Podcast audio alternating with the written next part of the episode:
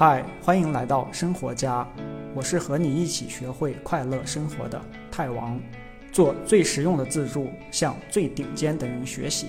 放心听，完整内容的文字版在本期简介里等着你。本期话题是你需要的学校都没教。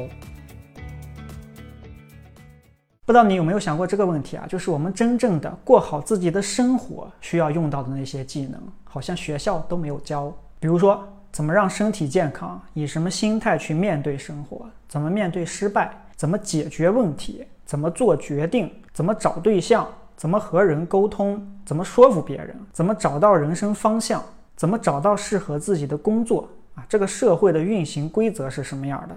所有这些生活里真正需要用到的重要的技能，学校都没有教。最重要的是啊，我们认为的学校最主要的功能啊，就教会我们工作中用到的一些技能，然后帮助我们去找到一个好工作。这一点也是失败的，因为我们学校里学的那些东西，绝大部分在工作中其实并没有用到。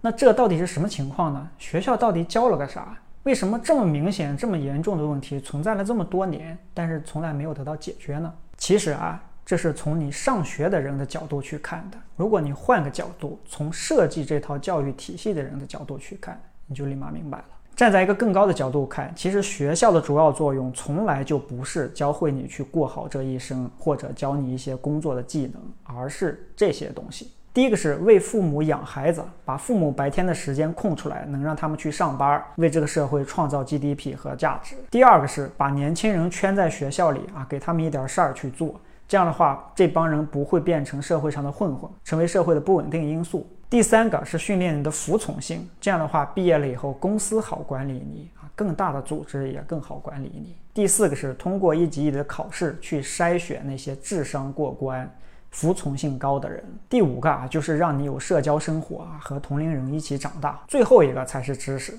就是给你一些通识的基本知识，但基本都不是为了工作去训练的实用的技能，也就是教你知识其实是捎带的最不重要的目的。这也是为什么学校很少鼓励你的批判性思维，因为你批判了，那还怎么服从？这也是为什么学校很少鼓励你去创造。考试比的都是谁做的题型多啊，谁背下来的知识点多，题目的解法多。记住是有标准答案的，你要是创造一个偏离了标准答案的东西，是要被打上红叉的。高中所有人都是教你，你就考高分啊，其他你啥都别管。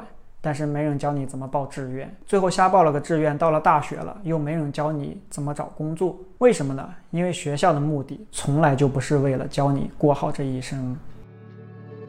恭喜你，离学会快乐生活又近了一步。